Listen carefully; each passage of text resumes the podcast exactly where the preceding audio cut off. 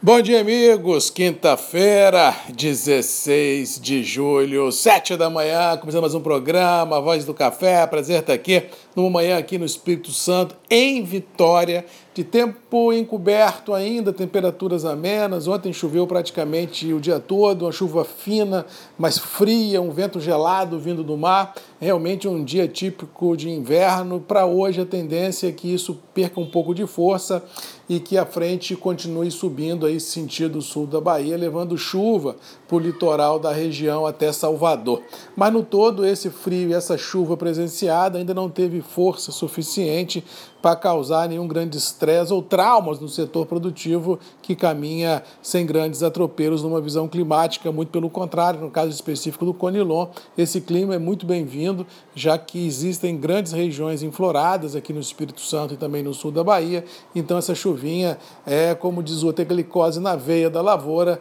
vislumbrando o próximo ciclo produtivo. No caso do Arábica, a sensação não é tão tranquila quanto do Conilon, a pandemia no maior estado produtor de café do Brasil, que é Minas Gerais, avança e avança com força na região produtora, e isso vem deixando tanto os gestores públicos como produtores, como a sociedade de uma forma em geral, muito estressado, porque assim, cada dia é um susto novo, as colheitas não avançam com o ritmo que poderiam avançar, e assim o produtor ah, vem carregando esse fardo da colheita nas costas, com custos elevados, isso indicando aí tempos complexos à frente. Ao que parece, a prevalecer essa pandemia sem freios em Minas Gerais, essa situação só tende a se agravar. No Espírito Santo e no sul da Bahia, a situação é muito mais tranquila, já que por aqui não temos essa elevação galopante da pandemia e a colheita praticamente já está encerrada em grande parte da região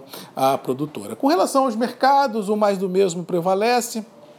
a dólar 5,30 com 5,40, sem nenhum fato novo capaz de romper essa letargia que o mercado cambial se apresenta. O mercado financeiro continua trabalhando lateralizado, alternando dia sim, dia não, movimentos de alta e movimentos de baixa, mas assim, todo mundo com a pulga atrás da orelha, todo mundo meio ressabiado desse movimento de alta, porque ninguém consegue vislumbrar, nem com lupa, nenhum quadro da economia real que respalde essa, essa euforia dos mercados financeiros. O que se tem nos noticiários é um avanço outra vez galopante da pandemia nos Estados Unidos, maior economia do mundo. Só ontem tivemos mais de 60 mil casos, é o maior nível de aumento de casos desde o início da pandemia, ou seja, os Estados Unidos já rompeu a casa dos 3 milhões e 400 mil uh, contagiados, no mundo já rompemos a casa dos 13 milhões, e todo mundo se pergunta, e agora, José, como diz o outro, como é que vai ser esse desenrolar do segundo semestre? Será que a população vai uh, vir para o mercado uh, sem medo e sem atropelo, voltando à rotina de maneira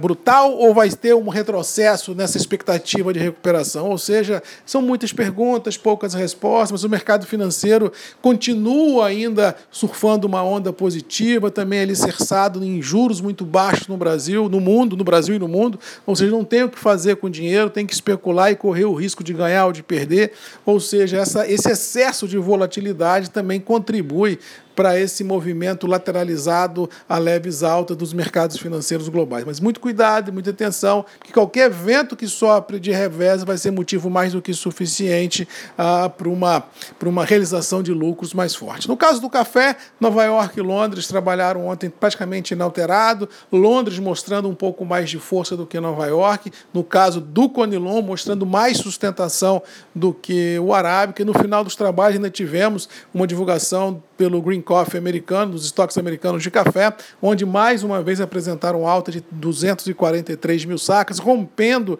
a casa dos 7 milhões de sacas de café parado nos Estados Unidos, indicando claramente de que realmente esse consumo da rua impactou frontalmente e essa, esse consumo doméstico, mesmo que tenha subido de maneira vigorosa, no período curto de tempo ainda não dá forças nem contraponto para você equalizar essa equação de oferta e de demanda. Ou seja, no caso específico do Arábica, a situação pisa em ovos, no caso específico do Conilon, nem tanto, porque nós temos embarques a menores do Vietnã e temos uma indústria do solúvel trabalhando globalmente falando, full, quer dizer, trabalhando 24 horas, trabalhando 100% da ocupação e bem ou mal o Conilon e o Robusta uh, asiático é matéria-prima crucial do setor de solúvel seja, temos demandas aquecidas e isso vai fazer com que os preços internos do Conilon tenham um pouco mais de sustentação do que o do Arábica no curtíssimo prazo. Mas, de qualquer maneira, sou de opinião, como sempre falo aqui diariamente, que produtor tem que diluir riscos, tem que fazer média de preços, tem que realmente criar fluxo financeiro para não ser pego em momentos adversos do mercado. Mas, sinceramente, hoje eu fico mais confortável no Conilon do que do Arábica em função de uma safra aquém das expectativas, de uma indústria do solúvel trabalhando full e, bem ou mal, você tem uma administração mais interessante do negócio do Conilon no curto prazo do que do Arábica. Mas, de qualquer maneira, não sou pessimista. Eu acho que o mercado está trabalhando ah, no piso de suas possibilidades, já que dólar, bolsa e, bem ou mal, demandas, apesar de aquém das expectativas, continuam ainda no mercado, indicando que a gente pode estar trabalhando realmente num momento lateralizado, mas muito próximo do fundo do poço. Para terminar, notícia boa, ontem nós fomos agraciados aí pelo Magazine Luiza em função das nossa performance que nós tivemos nessa entrada do Café Marcos Magalhães no maior e-commerce Uh, do Brasil, que é o Magalu, que é o Magazine Luiza, e ontem uh, nós fomos agraciados e convidados, e logicamente aceitamos, a participar do que eles chamam lá de Clube da Lu. O Clube da Lu é um clube uh, de afinidade, é um clube de benefícios de alguns produtos que o portal oferece aos seus